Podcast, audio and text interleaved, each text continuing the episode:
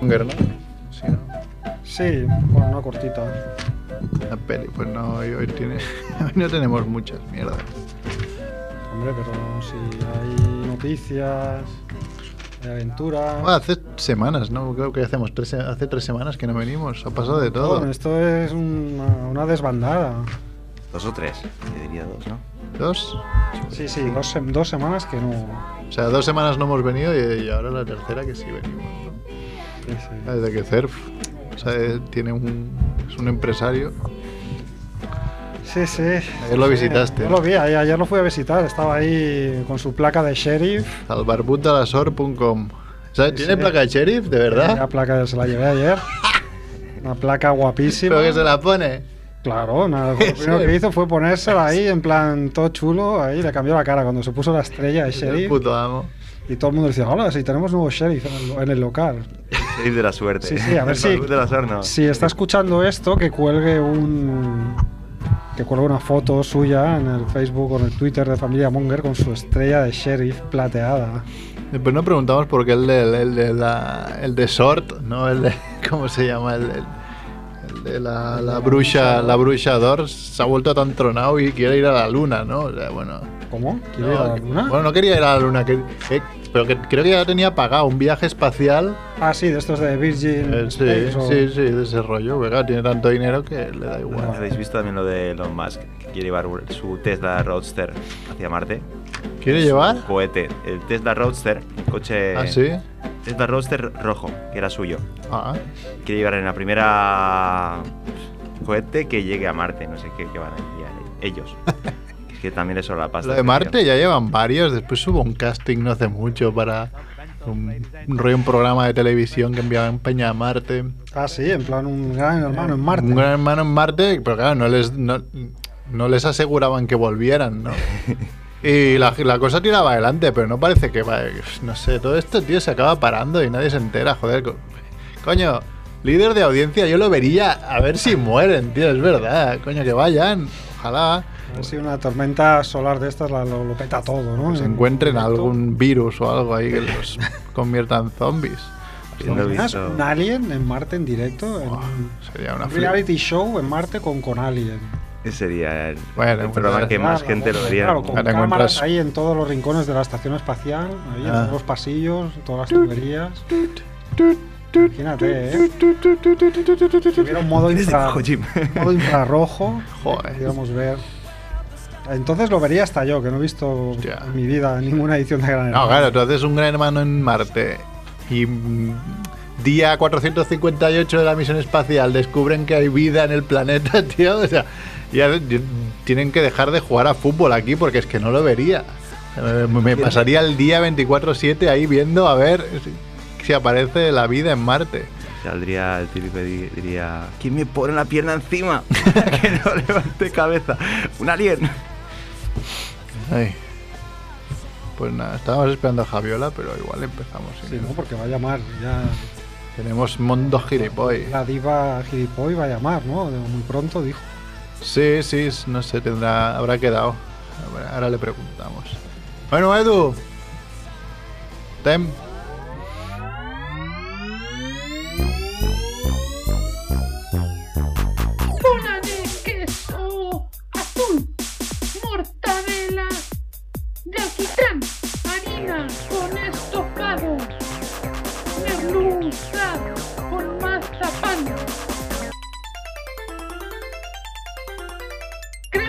De queroseno, senos de sesos, fritos, calamares con churrasco, mermelada de pastelito. Es la familia Munger, la familia Munger lo cocinará.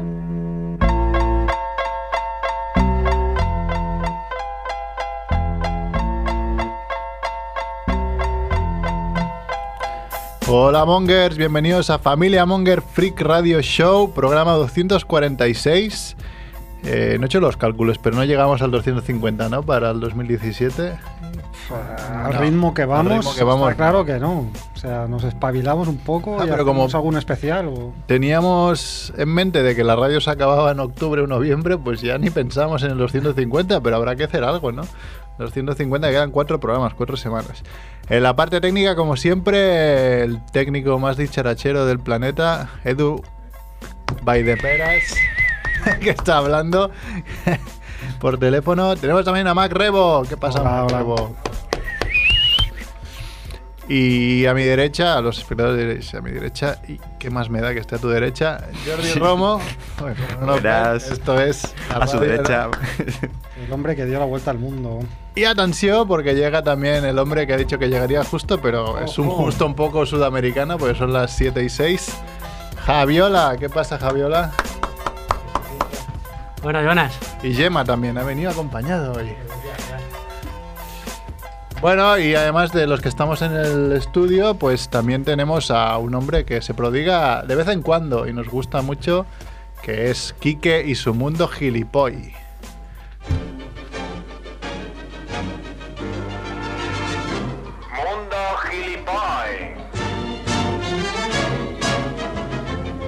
Porque son muchos y dan por saco como si fueran el doble.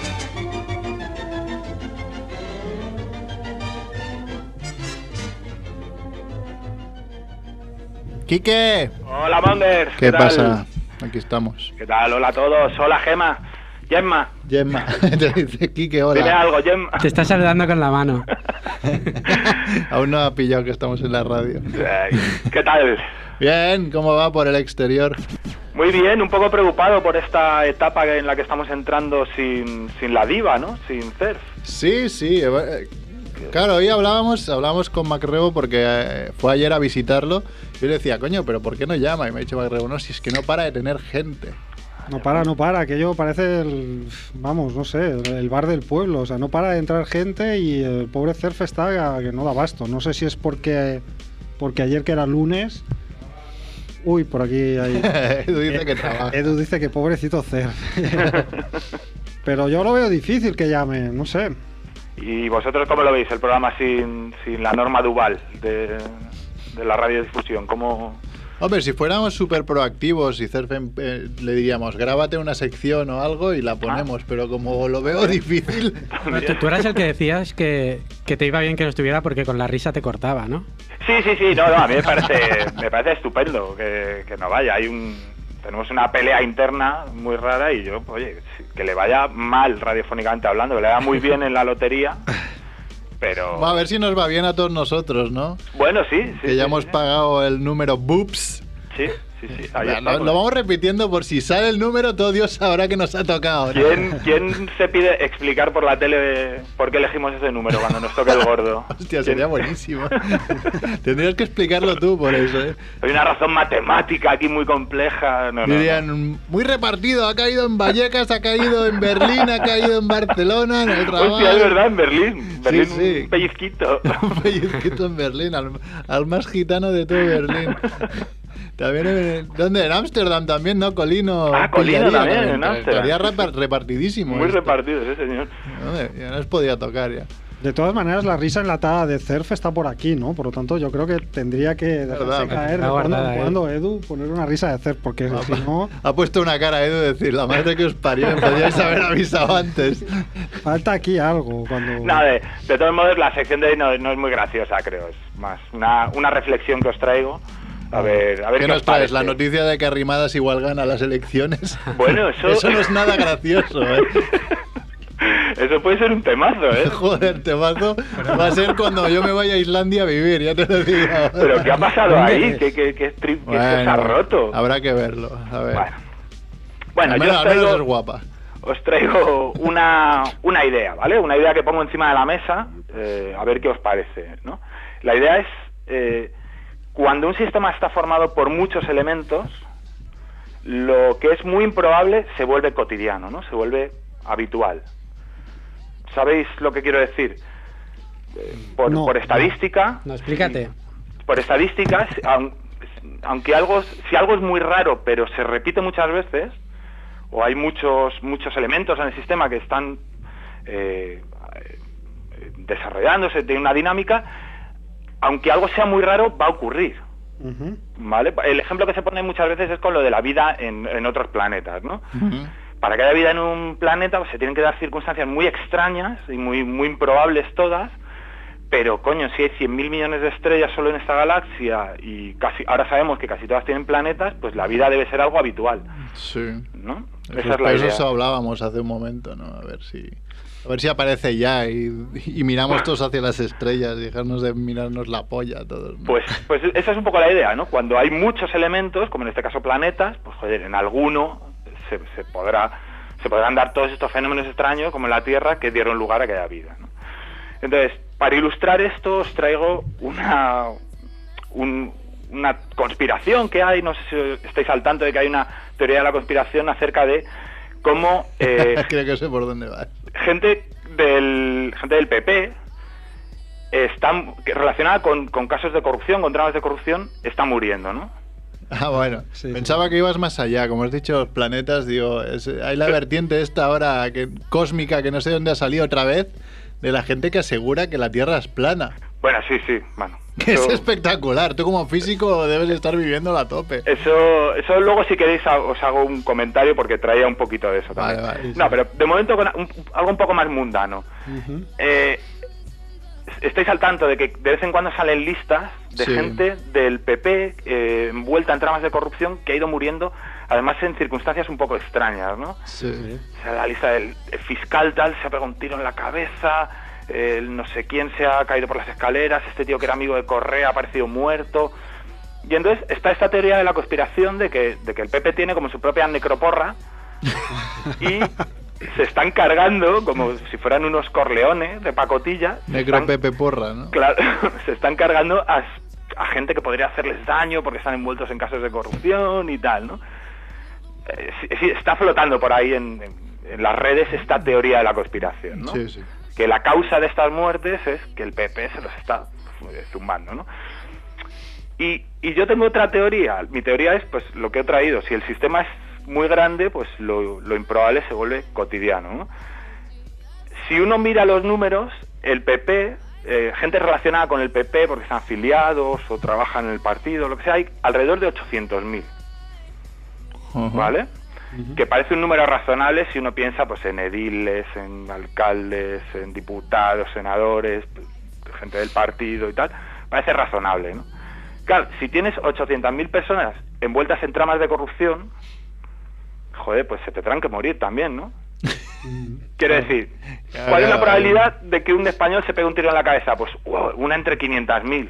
Ya, pues es que hay 800.000, pues uno se tendrá que pegar un tiro en la cabeza, ¿no? O sea, que estás desmontando totalmente las teorías conspirativas, ¿no? Estoy dando otra, ve- otra vertiente, ¿no? Quiero decir, ¿a qué, ¿a qué ratio se muere la gente en España? Pues claro, es que son 800.000, se tendrán que morir también. Pero de esta manera deja sin trabajo a Iker Jiménez, por ejemplo. Bueno, Ya, yo- ya haces la vida mucho más aburrida, ¿no? Te molan las teorías conspirativas, no No, no, engañemos. no la estoy negando, no la estoy negando, ¿eh? Dios me libre. Solo estoy diciendo que, que a lo mejor hay que añadir el punto de vista de que son mucha gente metiendo la mano en, el, en la caja. Claro. Que no son... si- a ver, si mañana aparecemos 10 miembros de Familia Monger muertos, dices, joder, aquí hay algo raro, porque son 15, ¿no? O, o 20, o los que Eh, sean. sí, sí. Se ha muerto la mitad, pero es que aquí no se ha muerto ni el 0,1%. Claro, que sería así como el, el futbolista ese, creo que es del Arsenal, que cada vez que marcaba moría un famoso. También. Claro, dices, bueno, al principio igual las dos primeras o tres veces tenía sentido, hostia, ha muerto un- Pero ahora ya cada vez que marcan, buscan y buscan. Claro. Coño, ha muerto chiquito en la calzada. Bueno, ¿qué coño tendrá que ver chiquito en la calzada Claro. con un tío del Arsenal? Pues es que se muere mucha gente todos los días, claro. Pues, claro. Pues es como decir, ¿cu- ¿a cuánto les habrá tocado la lotería? Pues seguro que les ha tocado la lotería a más de uno, porque son 800.000, si es que son muchos. Incluso que- cinco veces al mismo, da igual. Bueno, claro, además esta gente tiene suerte, ¿no? Tiene particular suerte, el karma no les persigue. Eh, entonces, es, esto es un poco la reflexión que traigo, ¿no? Eh, Cuando hay muchos elementos en un sistema, pues lo que es muy raro, lo que parece muy improbable, se vuelve habitual, ¿no? Os, os pongo otro... ¿Tenemos tiempo para ver otro ejemplo? Sí, sí, tienes todo el tiempo del mundo hoy. Voy a hablar de. Voy a, no es, verdad que yo no estoy titulado para hablar de esto, porque voy a hablar de Tinder, Ah. tenemos un experto, ¿no? Tenemos un, un porque lo dices porque te echaron, ¿no? De Tinder. Están a punto. Me han dado un aviso ya. No, sabemos que tenemos un eh, al experto, ¿no? Iba a decir a un experto, no, al experto. An- Andrés no está hoy, ¿eh? No, no, Colino, hombre. No, no, me el- refería el CEO, el a CEO. Culí. Claro, el CEO Colino de Tinder. Bueno, pues eh, por, por hacer un preámbulo, eh, la idea de Tinder eh, sabemos todos cómo funciona, ¿no? Eh, hay un anonimato, ¿no? Uno da likes a la gente, pero la gente no sabe que le dan likes, ¿no? Y solo cuando dos personas coinciden en que se han dado el uno al otro un like, eh, hay un match, ¿no? Pasas a la siguiente fase. Eso, eh, perdona, eh, un inciso. Salió Sí, sí. una aplicación que la- el, el- el tema era el mismo, pero era con amigos de Facebook. ¿De qué amigo de Facebook te follarías? Con lo cual era bastante más interesante. ¡Oh, qué bueno! Sí, sí. Y no ha evolucionado, no sé por qué. Bueno, el otro día estuvimos, eh, cuando estuvimos en el Congreso, por cierto, se nos ocurrió una idea de aplicación. eh, esto es, es salirse un poco del tema, pero bueno, Bueno, os lo cuento. Una idea de aplicación que era, eh, estábamos pensando, joder, ¿cuánta gente hay haciendo daño en el mundo, no? Como por ejemplo el monstruo de Amstetten, ¿no? Y, pero luego a la vez tienes gente por ahí que paga porque le aten, les posen a un radiador y le tengan sin comer tres días. Hay ponerlos en contacto. Claro, hostia, ¿por qué no hacemos una aplicación que ponga en contacto al caníbal de Berlín con una persona que, de- que tenga el, el apremio de, de que le- se lo coman, ¿no?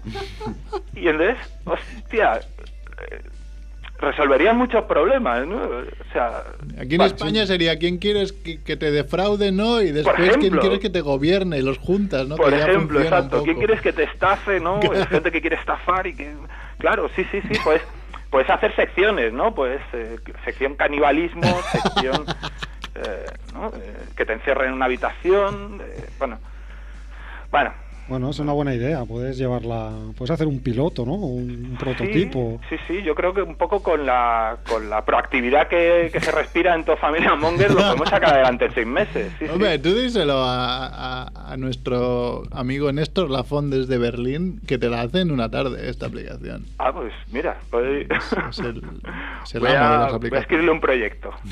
a ver si lo ve viable. Sí, además en Alemania esto creo que cuajaría, porque Hombre. en Alemania son particularmente guarretes con estas cosas, ¿no? Se les da un poco... Sí, muy, muy, muy de, de, de casa pa- de, de puerta pa- puertas para adentro, ¿no? Pero, pero sí, sí. no. Les gustan las cosas un poco... Bueno, volviendo a lo del Tinder, eh, estaba diciendo que un poco la premisa de Tinder es el anonimato. ¿no? El éxito de Tinder, el boom que tiene Tinder es el por- debido al anonimato. Porque nadie te molesta, digamos, no hay ninguna presión. Tú das un like, pero la otra persona no sabe que le han dado un like, y al revés, ¿no? Pero entonces Tinder tiene una, una revelación y dice, bueno, vamos a, incorporar algo a la aplicación que es el super like. ¿Vale? Super like rompe con la filosofía nuclear esencial de, de Tinder, porque rompe el anonimato. Cuando tú das super like a alguien, la otra persona lo sabe, ¿no? Esa es la diferencia. Ajá. Entonces, debido a que rompe un poco con la filosofía general de Tinder, eh, Tinder te lo vende como algo, "Buah, esto úsalo con cuidado, ¿no? Esto te damos uno solo, uno, uno al día y tienes que darlo cuando ocurra algo especial y tal. Te lo vende un poco en ese eh, choose wisely, ¿no? Como Indiana Jones. Eh, tienes que elegir sabiamente. Te, te lo vende un poco en ese rollo. Si quieres más tienes que pagar, ¿no? Porque esto es algo que lo tienes que usar eh, raramente, ¿no? Rara vez lo tienes que usar. Bueno, esta es la- este es el preámbulo, ¿no? Esto, hasta aquí, el, el preámbulo, y ahora viene la, la historia. El otro día hablando con una amiga, eh, acabamos hablando de Tinder. ¿Tú has ¿Amiga de Tinder? No, no, no, no, no, no. Una amiga de toda la vida aparece el, el tema de Tinder, ¿no? ¿Tú has usado Tinder alguna vez? Sí. Ah, y tú también.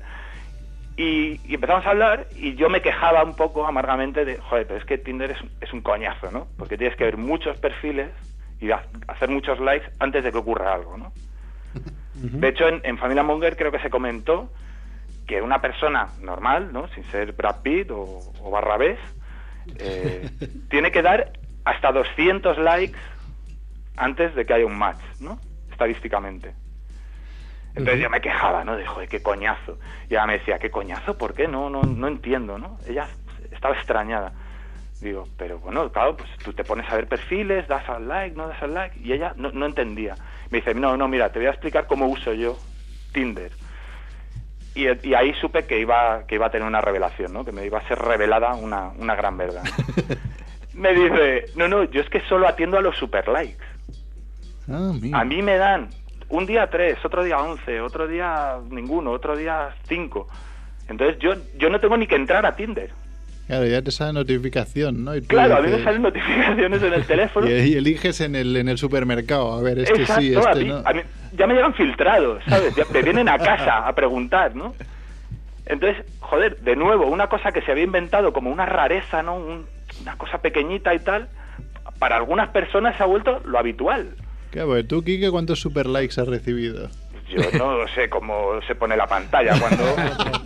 Pero eso, eso cómo va, claro. Los super likes estará relacionado con lo atractivo que sea tu perfil, ¿no?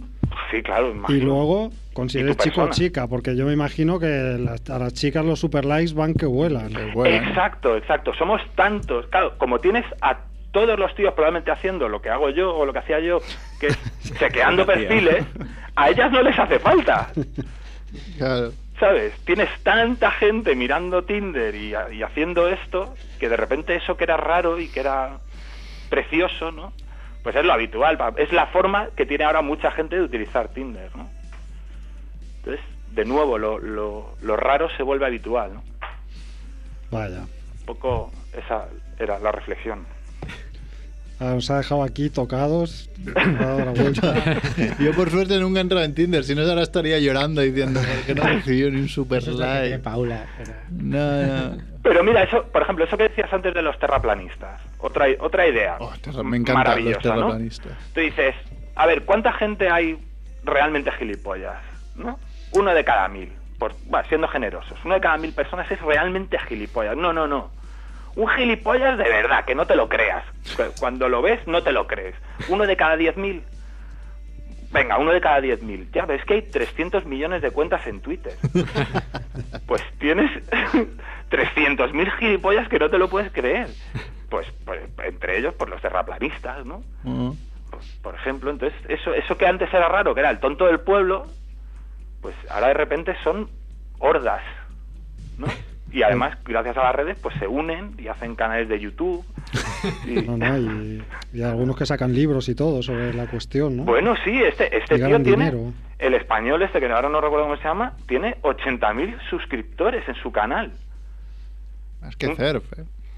Bueno, claro, más que Cerf y que Andrés juntos. Ahora me decía, me decía Andrés que recordáramos. Andrés está trabajando para lo que quiere, envía mensajes diciendo, oh, recordar que he pillado a Cerf en el YouTube. Ah, sí.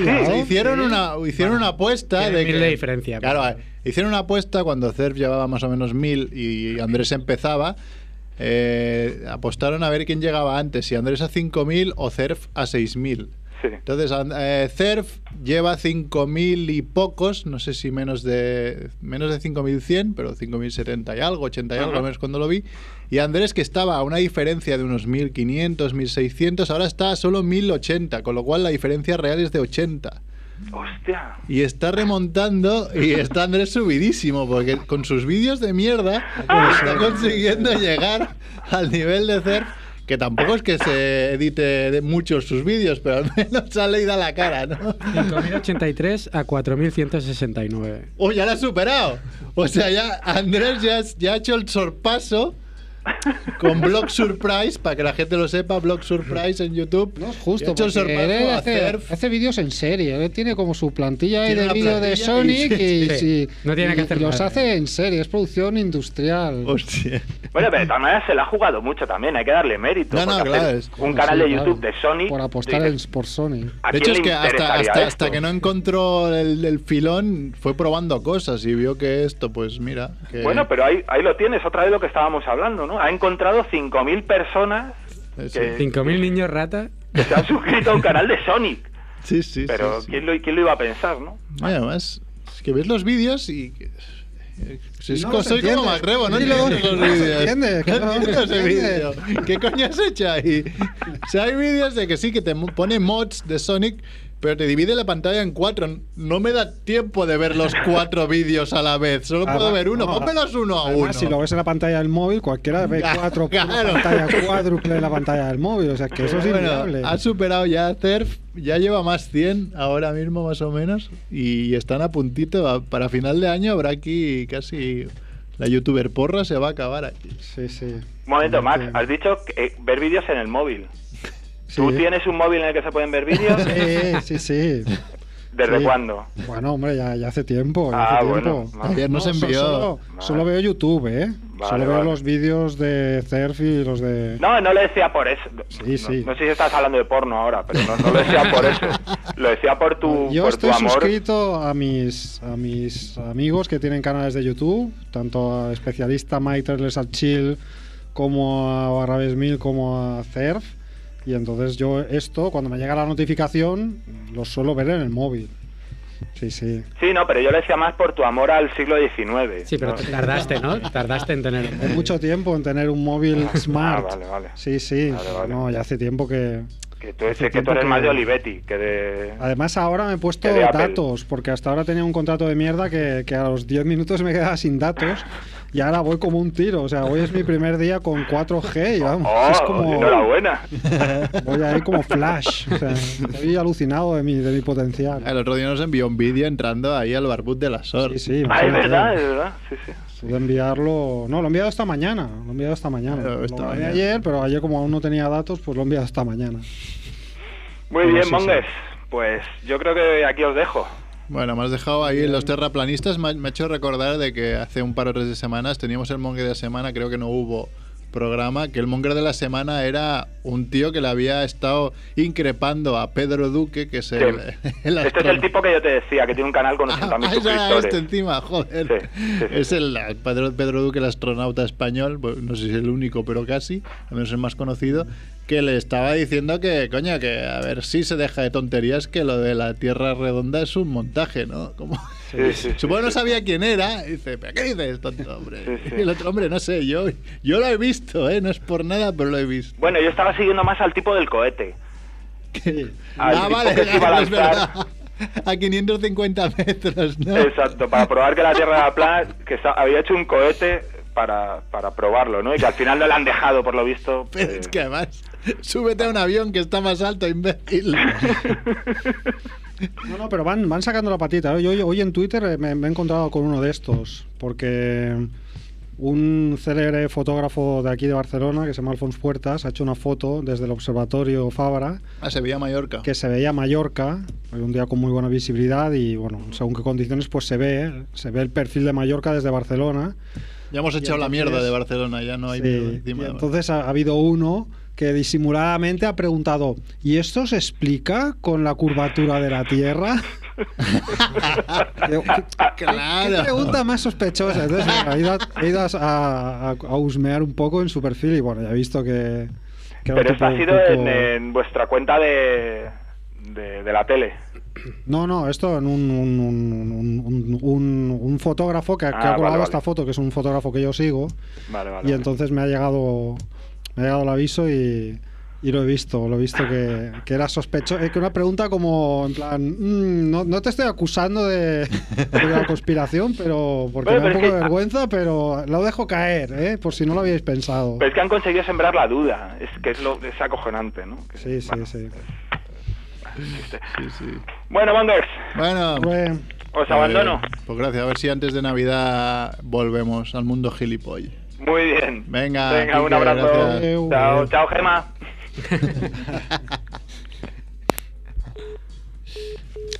bueno, pues ya Bueno, está. pues ¿no? si queréis hacemos una ronda relámpago rápido, más que nada, porque me he dejado los guiones otra vez encima de mi mesa del trabajo. Algún día, bueno, menos mal que es, como es puente no hay nadie en mi trabajo, estaba yo Aquí solo. está Javiola que tiene el papel. Pero algo me acuerdo, algo me acuerdo, así que si pasada. queréis ronda relámpago, Edu. Hey,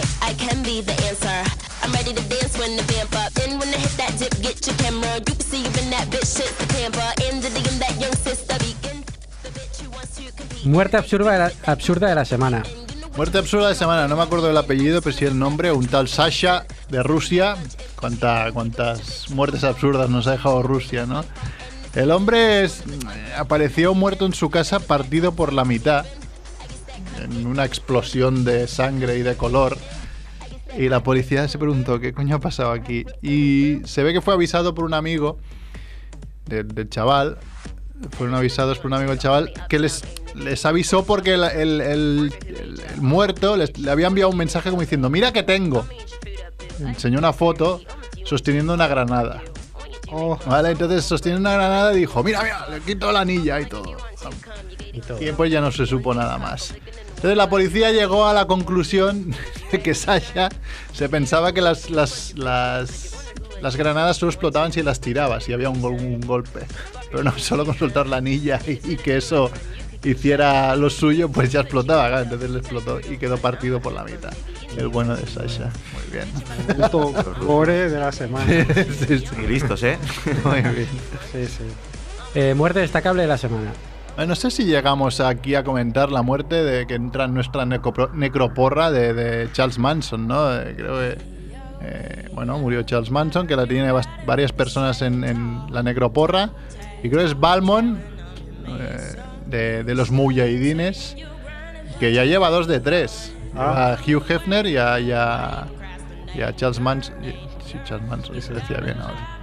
Y bueno, está, está uno que la verdad Ah, que... ¿Quién es el tercero que tiene? No me acuerdo, pero no era muy, muy complicado. Era, era bastante amarrategui las Lee, apuestas. ¿no? eh. Algo así.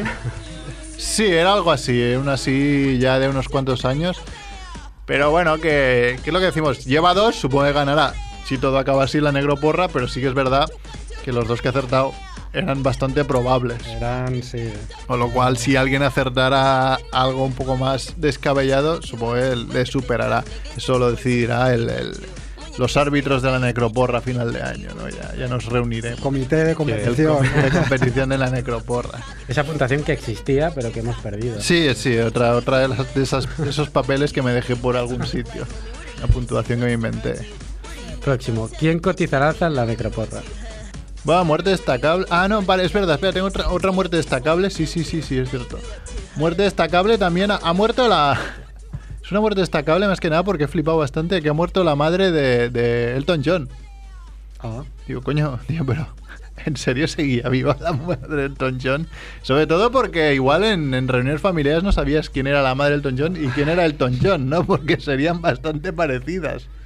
Pero, pero sí, sí ha muerto tenía la madre de Elton 120 John. años, ¿no? Eh, tenía 90 y largos, pero bueno. Elton John, el otro día vi, mira, voy a hacer, voy a aprovechar para hacer la, la- la crítica absurda de la semana.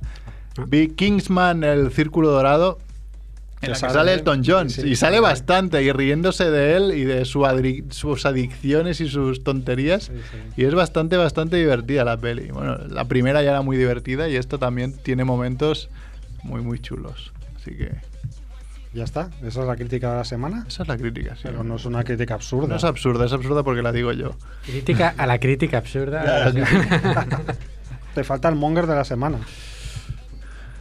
¿Quién había? Bueno, podríamos decir el que ya hemos dicho, ¿no? El, el hombre este que le ha estado diciendo a Pedro Duque que, que- que la tierra es plana y que... O el de la ¿Y quién es él para decir lo contrario, no? Claro. Pedro Duque. Pues lo bueno de Pedro Duque es que no, el astronauta no, no, no es que le estuviera vacilando, sino que lo retuiteó como diciendo, mira, mirad qué me, me dice este imbécil. O sea, ya, ya ni, ni respondiéndole diciendo, mira, que soy un astronauta caído. No, no, mira, Sí, Oye, sí. te voy a poner en a la vista de todo el mundo para que sepan lo tonto que eres. Bueno, habíamos dicho que había una monger de la semana, ¿no? Ah, es verdad, ¿quién, quién más? Ah, sí, la mongra de la semana es una india, ¿no? ¿De dónde es? Pues no una me pakistaní, creo que. Espera, lo tengo, lo tengo. Tengo, lo tengo. Una chica que era fan de Angelina Jolie. A las Sí. operaciones. Sí, una joven iraní se opera 50 veces para intentar parecerse a Angelina Jolie.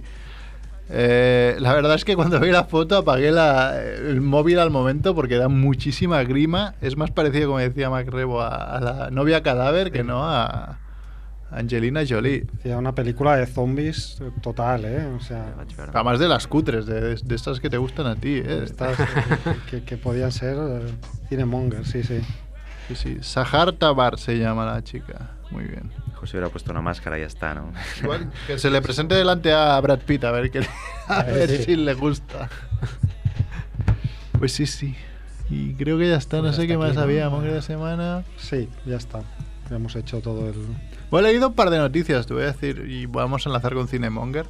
Dos noticias de cine. Una que Disney está a punto de comprar Fox, con lo cual está a punto de comprar los derechos de los X-Men, Ah, con lo cual va a juntar todo el Marvel con X-Men, cosa que no podía hacer hasta ahora.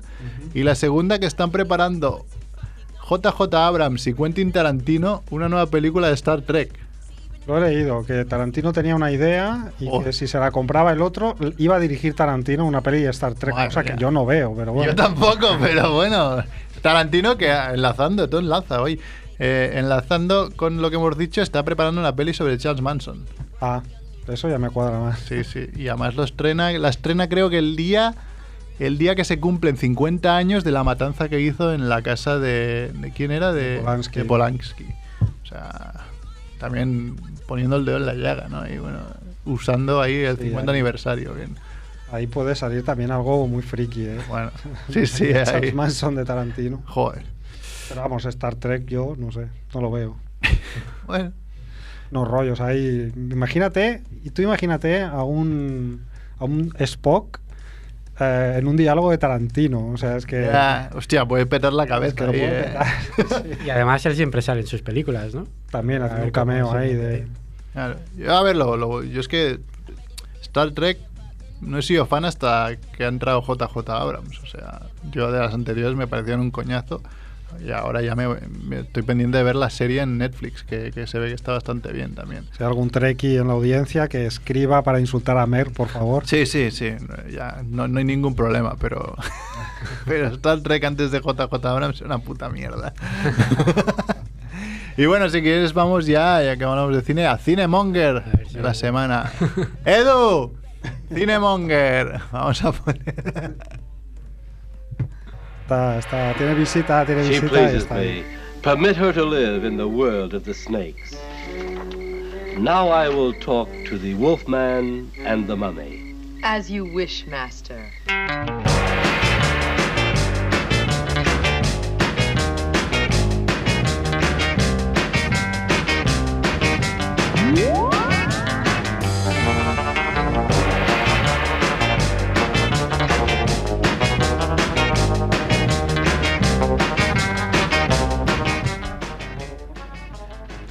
¿Qué nos traes hoy, Cinemonger de la semana? Pues mira, os traigo una película que se titula The Living Corpse.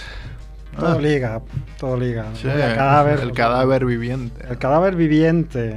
Título original Cinda Laash, que no sé cómo se pronuncia. Es una película de 1967 que, entre amigos, podemos eh, titular como El Drácula del Pakistán.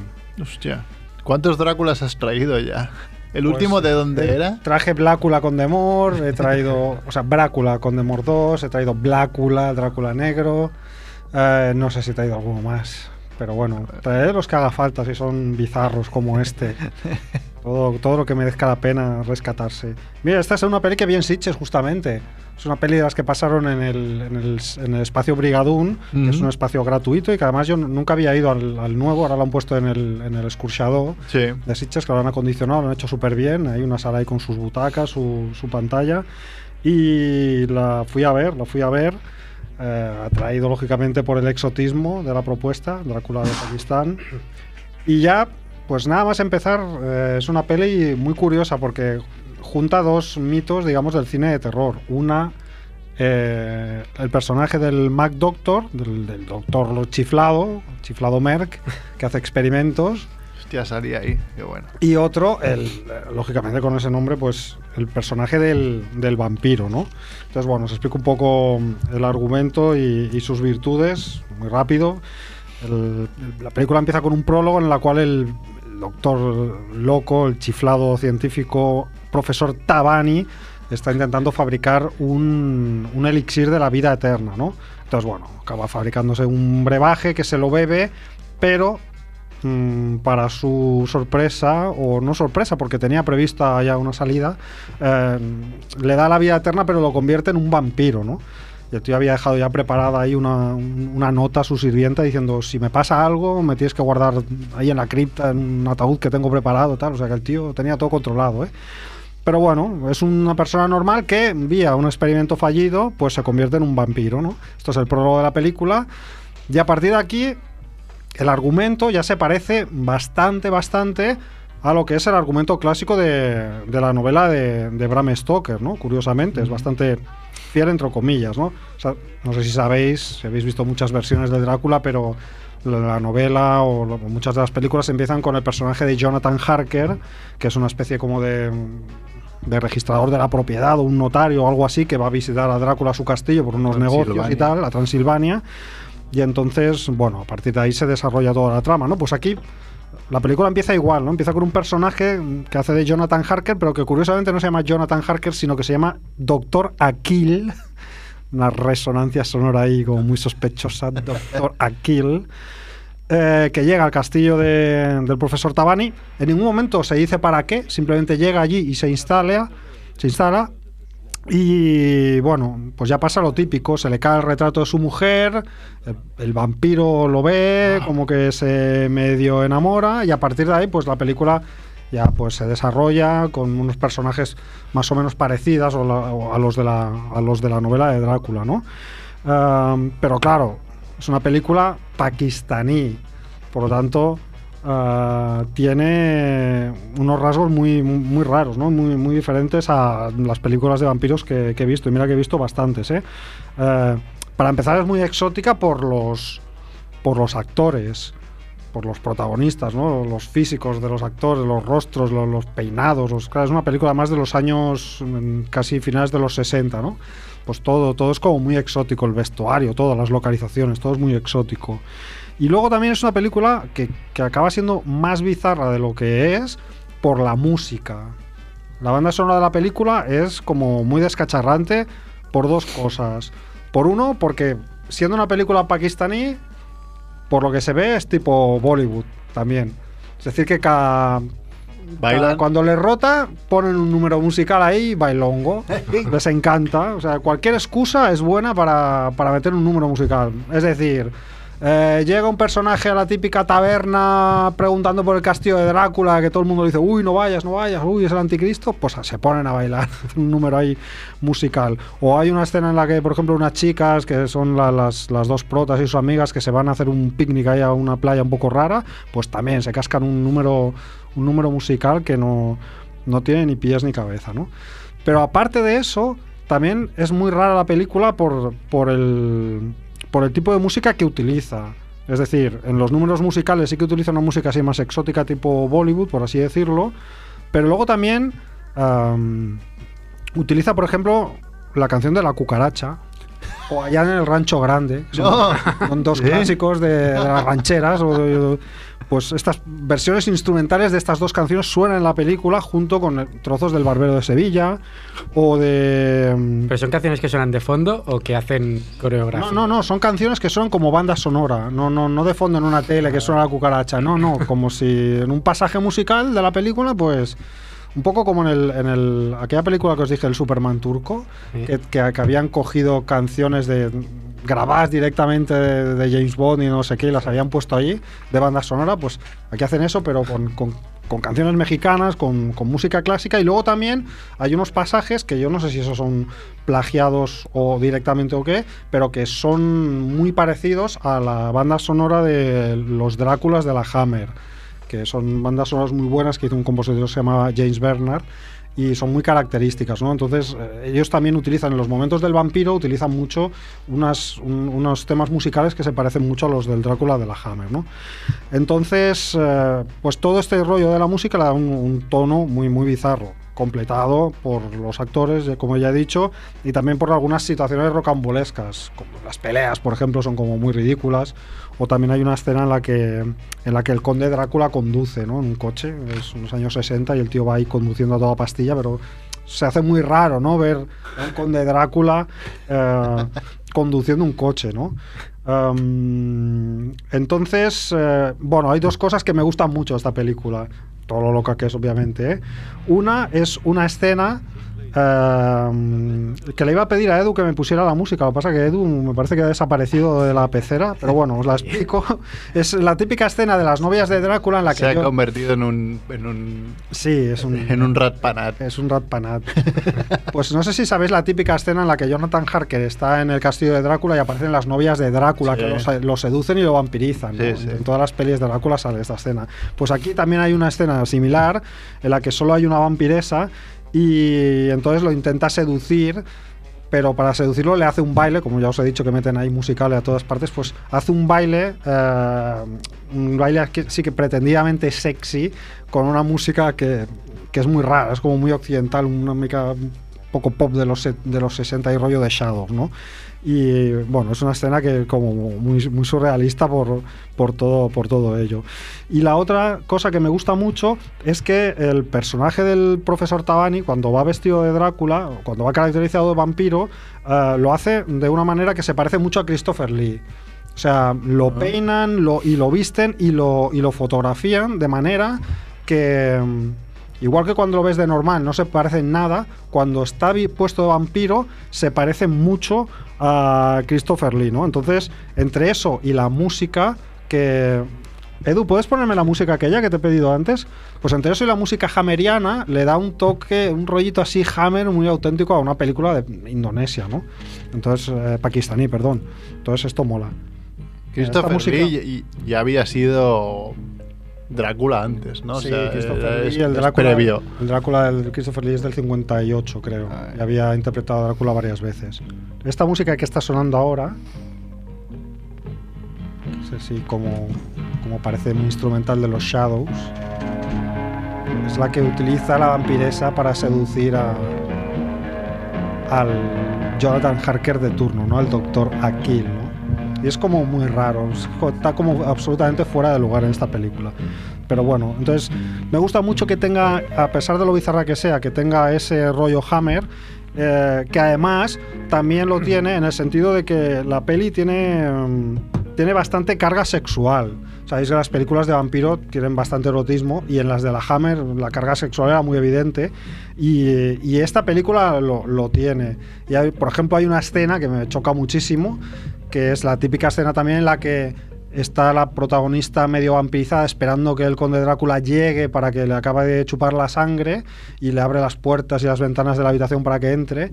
Pero aquí la espera como puesta cuatro patas encima de, encima de la cama, ¿no? Que dices, con el, con el picardías ahí puesta cuatro patas eh, encima de la cama esperando al vampiro, que es como una imagen muy, muy, dices, joder, qué potente, ¿no? Para, para una peli que parecía otra cosa, ¿no? Pero bueno, es una bizarrada exótica, pero que vale la pena recuperar por todos estos aspectos que yo creo. Así que ya está. Esta es mi película de hoy que descubrí en el Festival de Sitges. Gracias, gracias. Os aplaudo yo solo, es un poco triste. Explícanos, para igual alguien que no sea tan friki como nosotros, o como tú, o como yo, ¿qué es la Hammer? La Hammer es una, es una compañía, bueno, es como si fuese la, la Universal o la, o la Fox o la... Es una compañía británica que, que en los años 50 se especializó en hacer eh, películas de terror. Hizo versiones de todos los monstruos clásicos de terror que habían hecho en los años 30 y 40, la Universal, pues ellos hicieron un nuevo Frankenstein, hicieron, bueno, hicieron remakes de Frankenstein, de Drácula, de la momia, del hombre lobo, pero les dieron la vuelta eh, y les añadieron mucha más, mucho más erotismo, los personajes eran mucho más mucho más torbos, los buenos y los malos. Lo que no paran de hacer ahora con Spider-Man, ¿no? Exacto, esto ya lo hizo lo, esto lo hizo la Hammer en los, en los años 50 con mucho éxito, pues son, son películas, hay de todo, ¿no? También tuvo su decadencia, pero hay películas muy buenas que son verdaderos clásicos y ahí fue donde pues Christopher Lee despuntó, ¿no? Como, como Drácula, también haciendo del monstruo de Frankenstein, bueno, hizo muchas películas. Molt bé. Molt bé. Molt bé. Vas molt bé. ¿Tienes alguna noticia o Ah, vamos a vaya, la, a la vuelta al mundo? Como queráis. Va, hacemos alguna historieta a la vuelta al mundo. Va, Sí, va. Jordi, ¿qué tienes? Vinga. Fon. músico, maestro. Willy Fogg apostador que se juega con honor la vuelta al mundo. Aventurero y gran señor, ¿A dónde vamos? ¿Al Pakistán? Colombia, no, Pakistán no estuve. no me dejaban entrar tampoco, ¿eh? Porque no ibas difícil, disfrazado ¿no? de- Porque- de vampiro. Si entras, eh, te meten un- como unos guardaespaldas, policías. Ah, ¿No sabéis la historia del español ese madrileño que pasó Sí. por Pakistán? justo cuando estabas tú por esa zona o para... Yo estaba en Turquía, Estabas estaba en antes. Turquía, sí. Es verdad. ¿Qué, qué le pasó? Explica, explica. En realidad no le pasó nada del No, otro no mundo. pasó, sí. pero, pero estuvo a punto. Que además ¿no? yo lo conocía y, y hablé con ¿Ah, él. sí? Sí, sí. Había, había- coincidiste con él. Sí, sí. En Chile, en Santiago. Bueno, el tío creo que intentó cruzar Pakistán, ¿no? Y lo intentaron... Intentó, pues, pues, con eso, con, con varios policías así alrededor y, y en una de esas tuvo como un, un tiroteo de lejos, alguna bombita, pero de lejos. Alguna bombita.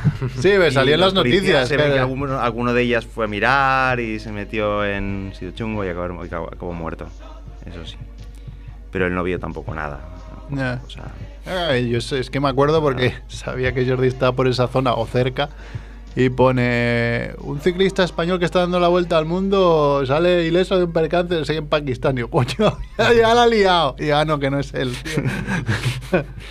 y se le ocurre Pakistán. bueno, Colombia. Bueno, en Colombia. Y voy a hablar sobre comidas. Comidas en ruta.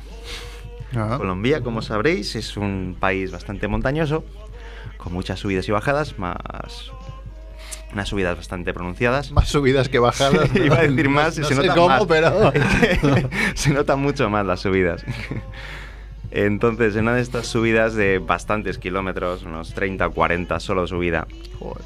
pues era la hora de comer y, y en- hay bastantes restaurantes estos de, de carretera, pero que, que son una mesa y la señora cocinando ahí en palmera, bajo las palmeras. Muy, muy guay y, y, bueno, interesante comer en estos sitios. Es súper barato además. Y bueno, vi uno, me paré, una señora con su hijo, que también estaba comiendo, y le pregunté si tenía menú. Ahí suelen hacer menú de un plato, más lo que, lo que sea, zumo, no sé cuántos, bueno, varias cosas que te ponen. Ok, me ponen plato mondongo. No sé si conocéis qué es. Es una No, mierda. No, no sé lo que es el mondongo aquí, pero aquí. Son callos, Ah, realmente. Ah, sí. Como un, sí. Un bol de callos en una salsa bastante líquida, Esto es súper digestivo para subir en bici. Eso para subir, vamos. Pero es que lo peor es que estaba tan rico, yo tenía tanta hambre que me hinché. O sea, al final comí dos o tres platos, porque la mujer te ponía lo que quisiera. Más en mi situación que veía un chico en bicicleta, que no lo había visto tampoco en su vida, eh, con todo el peso que llevaba. Con lo que, "Po, ¿quieres más? Sí, po". Comí, comí, comí, me hinché, después también a zumo. Todo rico. Y fue nada más empezar la subida otra vez. Porque además yo no, no suelo pararme a... Venga, voy a hacer un poco de digestión, a dormir, la, la siesta. Tú tiraste, ¿no? Venga, para adelante. Para adelante. Y aún me quedan pues 10 o 15 kilómetros más de subida. Pero ya que- con la propulsión que te proporcionaba. Y, y bueno, y pedos también me tiraba bastante, también te lo digo, ¿eh? No creas tú que hacía mucha propulsión, tío. Mira que había alguno que yo creo que salía con liquidillo, pero... Mandango. y bajando rastro para claro. Bueno, también es que dije que iría de mierdas, ¿no? Siguiente. Es verdad, no hay que hacer un especial de mierda, sí. Escatológico. No, no, no. Bueno, que la subida me costó bastante y lo, lo bueno es que a mitad, eh, donde tenía que ser la merienda, pues ya pasaron dos o tres horas que no hice ni 5 ni 6 kilómetros porque iba súper lento, parándome, subiendo a pata. Eh, otra vez intentaba coger la bicicleta. ¿Pero por lo que habías comido o porque la subida era muy Porque heavy? la subida era súper pesada y aparte que yo iba Ibas pesado. iba muy gordo.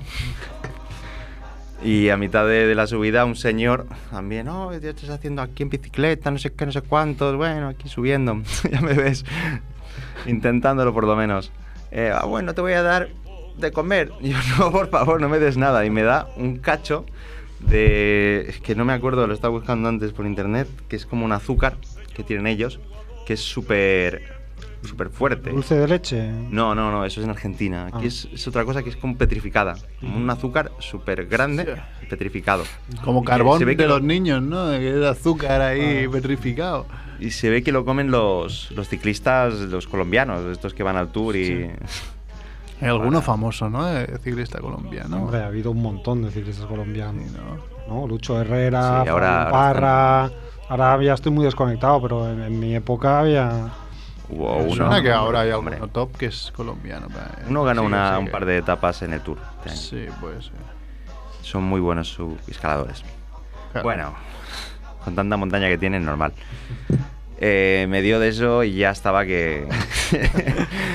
que acabé vomitando ese día. Sí. Sí.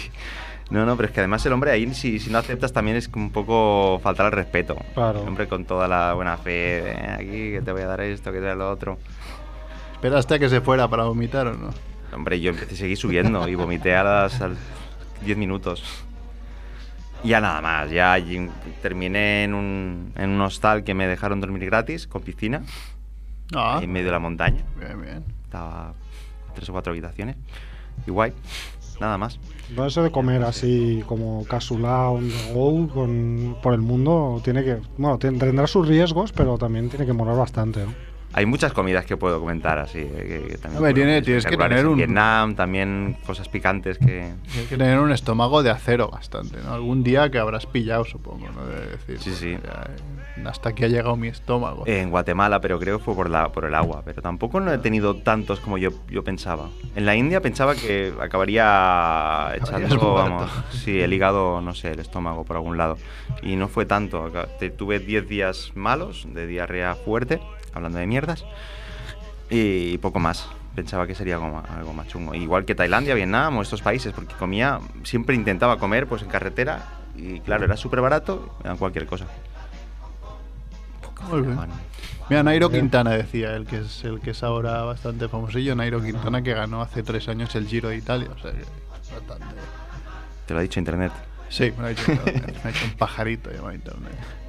Va, alguna noticia. Javiola. Venga, dos. Edu, vamos con noticias. Tu, tu, tu,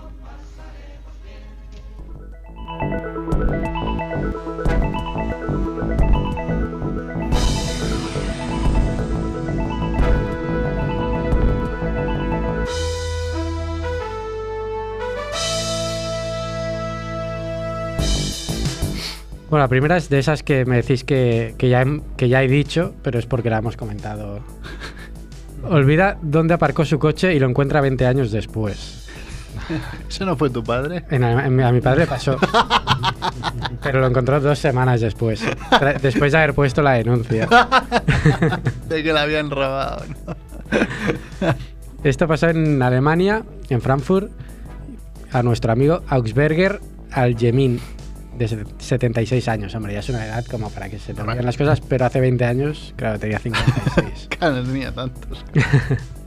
Puso, él puso la denuncia en 1977. Hostia. ¿vale? Y el vehículo fue encontrado en un garaje en un antiguo edificio industrial eh, que tenía que ser demolido y los operarios informaron a la policía de que, de que el coche estaba allí. Entonces, mirando la información del propietario del coche, vieron que era de este hombre que había ido, lo fue a buscar después con su hija. Y dice, ah, sí, lo había dejado aquí. Qué fuerte, pero ¿cómo no puedes acordarte de que has dejado el coche en un recinto industrial? O sea, es que Eso- no lo has dejado en un parking que es... Eso dije yo cuando me lo Con contó mi una padre de estas también. que son todas iguales, pero joder, es que has aparcado en un sitio como Puedes muy no acordarte un día, una semana, dos semanas, pero al final tienes ni que sea pasando por esa zona decir, coño, sí, estaba aquí, es verdad. Pero no hay final feliz porque el coche no funcionaba ya. Bueno, ya es normal. Vale, vamos a Valencia, la siguiente. Eh, un joven para la policía para denunciar que le habían robado la cocaína que vendía y acababa detenido. Qué bueno, de verdad. Dice, un hombre paró a un vehículo policial que estaba de servicio para comunicarles que otro varón, que se encontraba a una distancia de 20 metros, eh, no le quería abonar una deuda de 1.000 euros. Al preguntarle por los motivos de esta deuda, el hombre manifestó a los agentes que le había vendido gramos de cocaína y que el otro no le había pagado.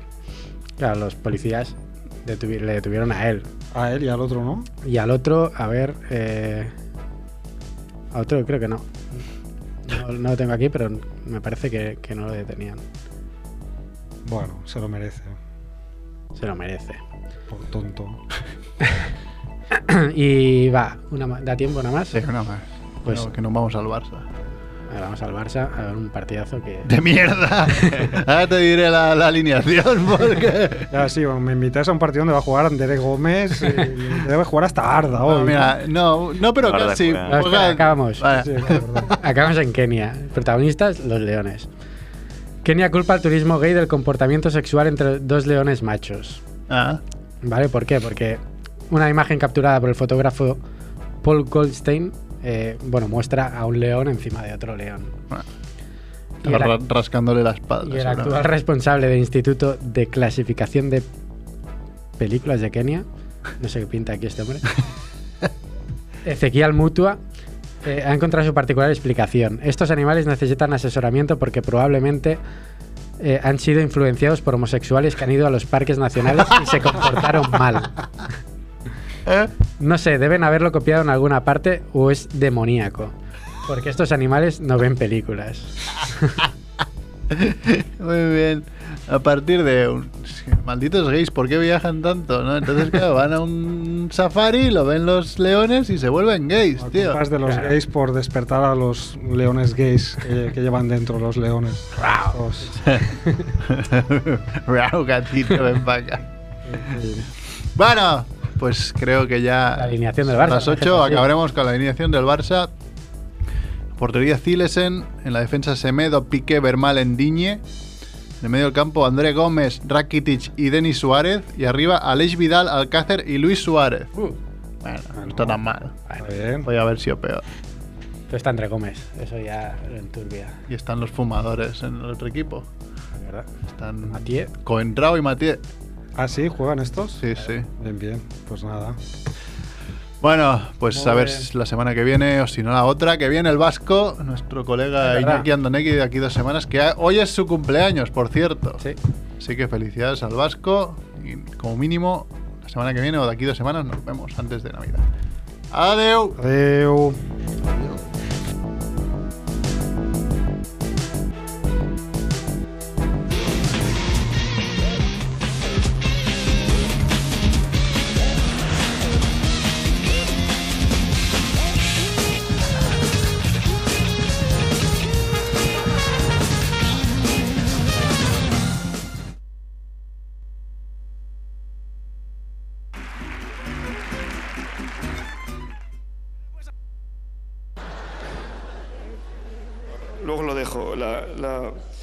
A mi vecina, a, mi vecina, a mi vecina, a mi vecina le atropelló un coche cuando hablaba por el móvil.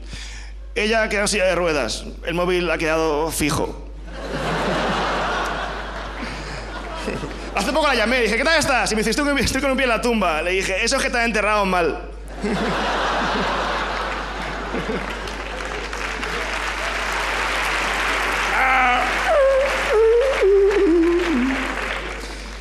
Bueno, ¿esto qué es?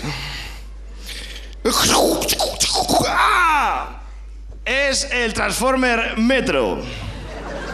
Porque cuando se transforma, se golpea contra el túnel.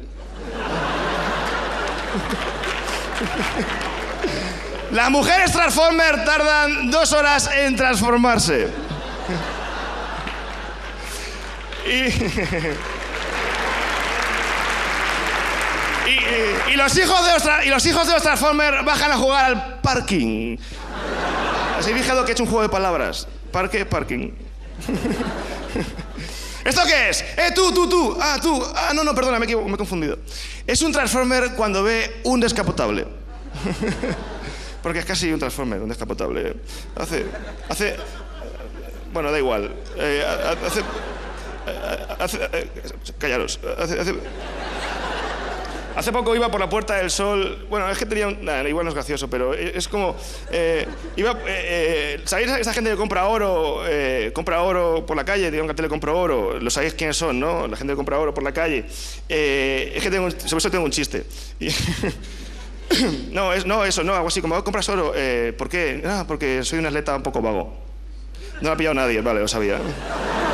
No lo sabía, da igual. Eh, he preguntado afuera y me han dicho, ¡ah, silencio! Es que hace poco, iba por la Puerta del Sol y vi a un tío con un hombre anuncio de compro oro corriendo a la velocidad de la luz. Y le dije, ¿por qué corres, amigo? Y me dice, porque soy un hombre anuncio subliminal. Ese sí es gracioso. Luego me, encontré, luego me encontré con el profesor Jesús Neira. Y como no me atreví como no me atreví a acercarme a él, hice como que pegaba a mi amiga.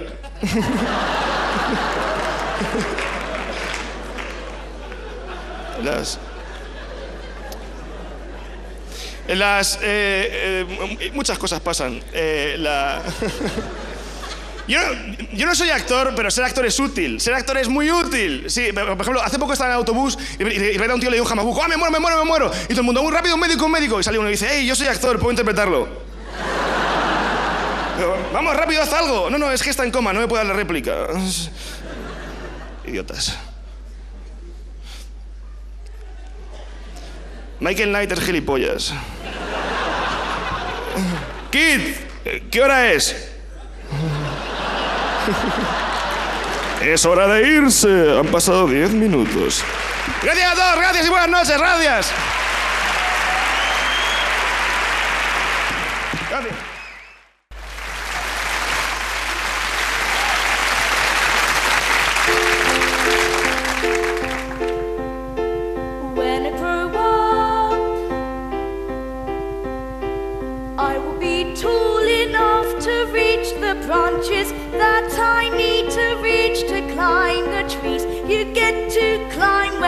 open.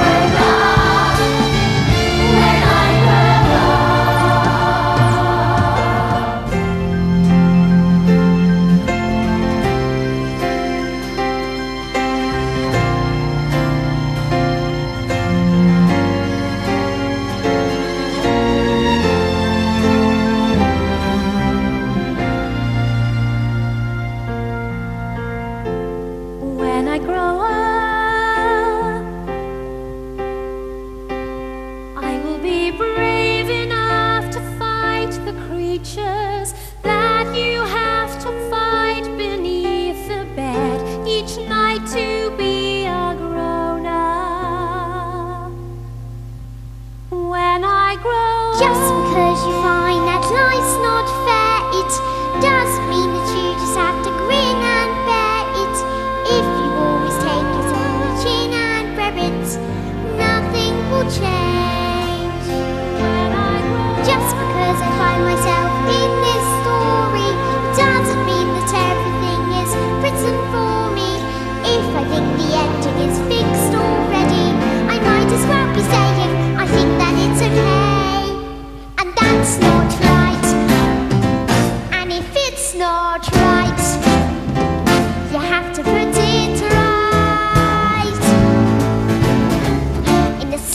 overboat. There's a tiny revolt.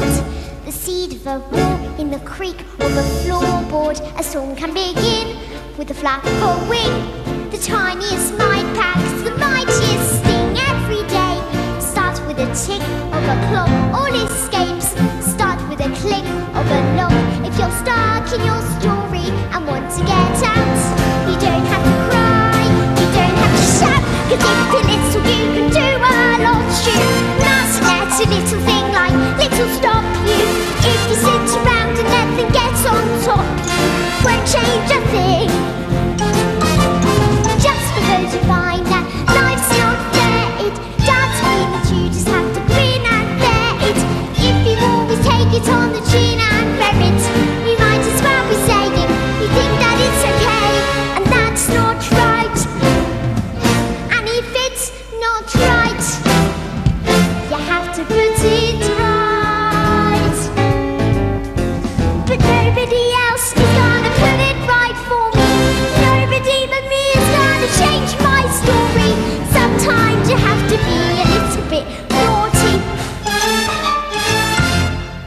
ets un addicte a la bona música, gaudeix de la millor a Ràdio Ciutat Vella.